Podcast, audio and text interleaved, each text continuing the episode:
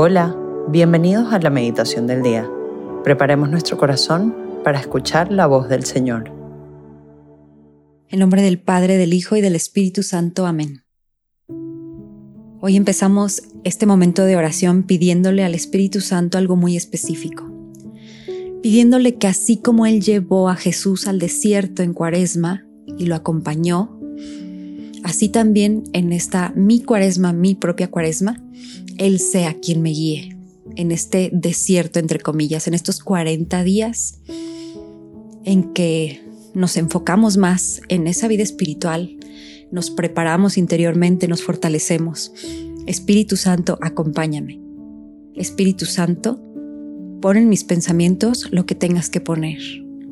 Pon en mi corazón lo que yo tenga que sentir. Y pon en mi voluntad aquello a lo que tú me llamas.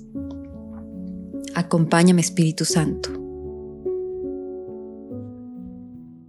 Hoy viernes 24 de febrero, el Evangelio según San Mateo nos presenta estas líneas. Mateo 9 del 14 al 15 es muy breve. En aquel tiempo los discípulos de Juan fueron a ver a Jesús y le preguntaron, ¿por qué tus discípulos no ayunan, mientras nosotros y los fariseos sí ayunamos?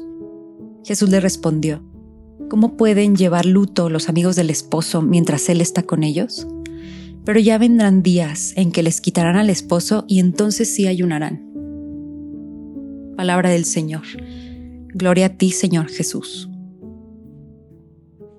El tema del ayuno es un tema que repasamos en Cuaresma. No es exclusivo de Cuaresma, pero sí lo repasamos, ya que Jesús no está negando lo bueno del ayuno, pero si bien sabemos Jesús, cuando se, cuando se le presenta una ley, una formalidad, algo muy concreto, muy tangible, como el ayuno, el ayuno es algo muy tangible, muy práctico, privarnos del alimento, cuando se le presenta algo así, una tradición tan tangible, él automáticamente va a remontarse al espíritu, a lo que hay detrás de, de eso específico. Y eso es lo que está haciendo aquí. Y también como él dijo en el Evangelio, yo no vengo a abolir la ley, vengo a cumplirla en su plenitud. Entonces, ¿qué será aquella plenitud del ayuno? Porque hace una reprensión Jesús sobre el ayuno. En primer lugar, podemos recordar lo que dicen algunos autores sobre el ayuno, es que esa hambre física nos debe de recordar el hambre de Dios, cómo estamos necesitados de ese pan de vida, de ese alimento espiritual. Entonces, el propósito no es el hambre en sí misma, no es la privación en sí misma, sino que puede ser una manera de recordarnos de una forma tangible y sensible que necesitamos de ese alimento trascendente, de ese Jesús que es el pan de vida. Y también me gustaría aquí recordar las palabras del Papa Francisco. Hace dos años en su mensaje de Cuaresma dio una pauta muy buena para el ayuno. Esta pauta va enfocada a quedarnos con lo esencial, así como Jesús se presenta aquí como el esposo, como lo esencial. El Papa Francisco dice, ayunemos de lo que no necesitamos. Ayunemos incluso del exceso de información. Así de concreto lo dice el Papa Francisco. Claro, ¿cuánta información tenemos? A veces simplemente en redes sociales, no digo que estén mal en sí mismas, pero ¿Cuánta de esa información necesitas o qué produce esa información en tu corazón? ¿Produce más necesidad de Dios? ¿O te, produce, más necesidad de ser como otras personas, de tener lo que otras personas tienen, de verte como otras personas? ¿Cuántas comparaciones surgen en el interior? Así que este es un parámetro muy concreto. ¿Qué información necesitas? ¿Puedes ayunar de cierta información? Y también dice el Papa Francisco, ayuna de aquello que no es esencial, de aquello que no es necesario. Porque, repito, el ayuno nos debe recordar que a quien necesitamos es a Dios, que tenemos hambre de Él, que Él es el pan de vida, el alimento esencial, primordial en nuestra vida. Así que con estas pequeñas reflexiones o definiciones del ayuno, qué viene a tu corazón, qué viene a tu mente, qué produce en ti en este tiempo en que Tal vez alguno se haga algún propósito.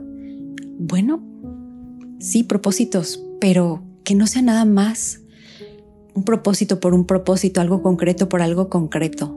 No, lleva detrás algo que te va a permitir a ti enfocarte más en lo esencial. ¿Qué pudiera ser? ¿Cómo te invita este pasaje a vivir esta cuaresma, a vivir tu interior? Pregúntale a Jesús, ¿cómo puedo quedarme solo contigo? Desprenderme de otras cosas para que así, sin distraerme con tantas cosas, te pueda poner más atención a ti. Entonces te sugiero que tengas ese pequeño diálogo con Jesús y que en base a eso puedas caminar en esta cuaresma.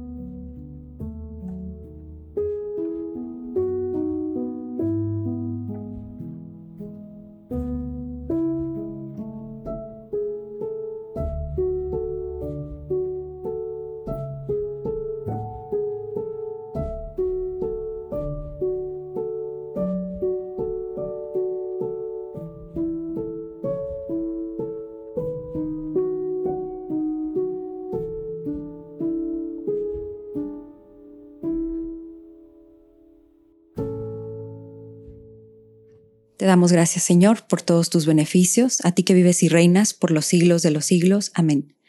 Cristo Rey nuestro, ven a tu reino. María, Reina de los Apóstoles, enséñanos a orar.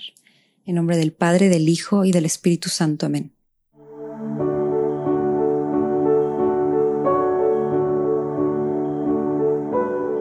Te invitamos a que permanezcas unos minutos más en oración y deja que el amor de Dios transforme y reine en tu corazón.